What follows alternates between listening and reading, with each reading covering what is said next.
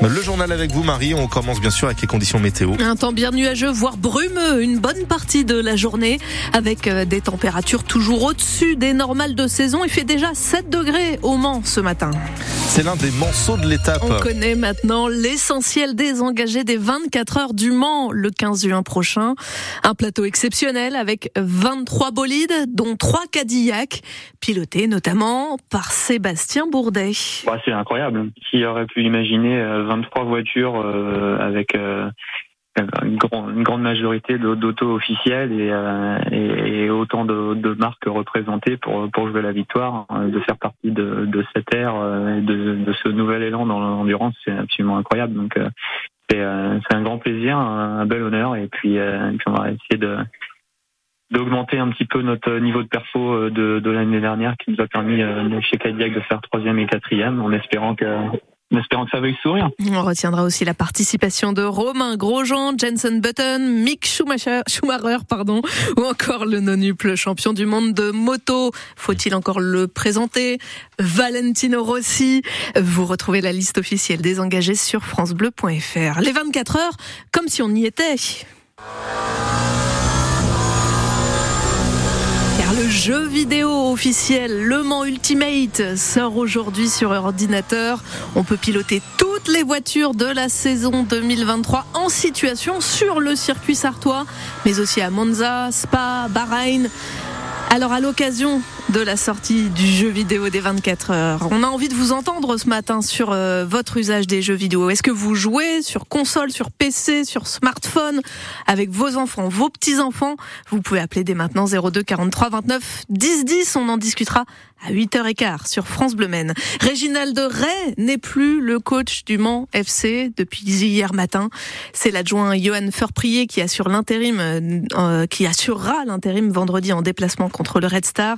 Il n'a pas les diplômes nécessaires pour rester l'entraîneur principal jusqu'à la fin de la saison, va nous expliquer Maxime Bonhomé dans euh, le 3 minutes chrono. Pendant ce temps-là, les agriculteurs sartois en colère ont passé la nuit à faire des contrôles. Près des cuisines centrales de notre département, là où les repas des cantines et des maisons de retraite sont préparés à Sablé, à Beaufait, à Écomois et au Mans. La ville avait expliqué fin janvier que 100% de la viande cuisinée est française et locale. FDSEA et JA devraient faire un bilan de leur action dans la journée. De nombreux riverains sont contre les futurs entrepôts logistiques prévus en Sarthe. On le rappelle, une dizaine de projets en cours, huit constructions, deux extensions à Trangé, Louaille et Comois, Alonne, Lamilès ou encore Chéréo, euh, dans cette commune toute proche de la Ferté-Bernard.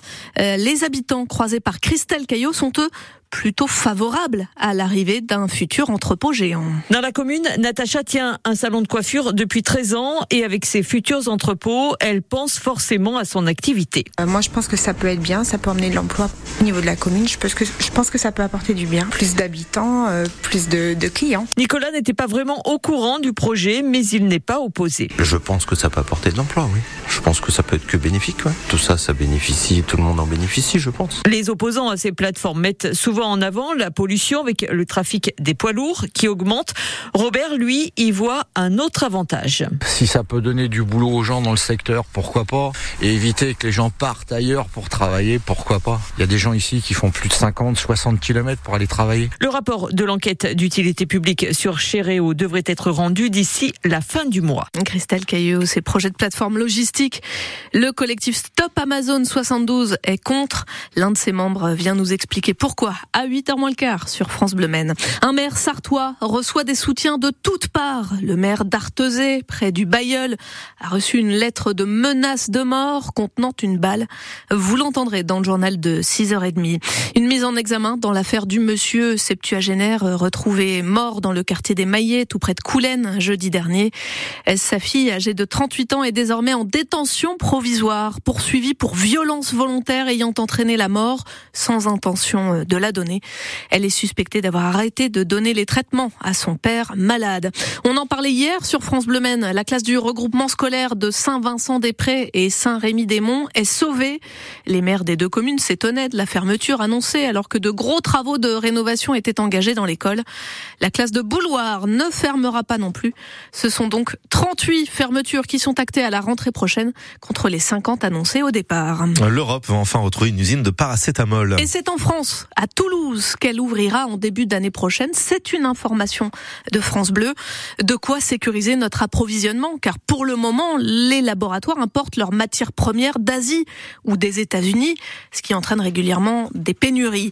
L'usine Ipsophène va donc changer la donne, Jeanne-Marie Marco, grâce à une nouvelle méthode de production. Oui, une nouvelle méthode de fabrication du principe actif qui va permettre de réduire tous les coûts. Aujourd'hui, on utilise beaucoup de solvants dans d'énormes réacteurs, ce qui entraîne beaucoup de pertes. Demain, chez Ipsophène, un processus continu sera mis en place avec beaucoup moins de solvants et beaucoup moins d'énergie utilisée. De 7 jours pour produire un kilo de principe actif du paracétamol, on passera à 5 heures chez Ipsophène.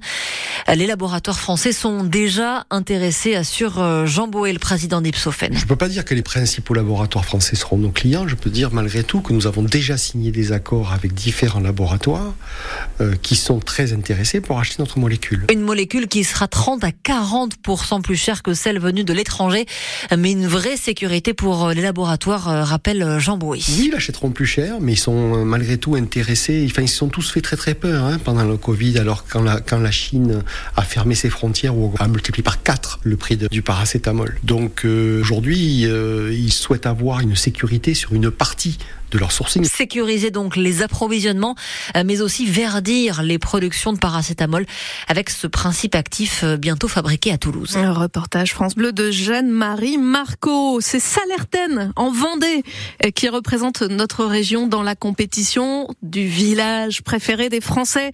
L'émission présentée par Stéphane Bern. On peut voter jusqu'au 10 mars prochain. Parmi les autres communes sélectionnées, il y a Gassin dans le Var, Aregno en Haute-Corse, les Bains, c'est joli, dans la Somme, ou encore mon préféré, l'île Tudy, dans le Finistère. C'est pas Yann Lastenette qui dira le contraire. oh que non voilà. Pour ceux qui y sont allés, qu'est-ce que c'est beau?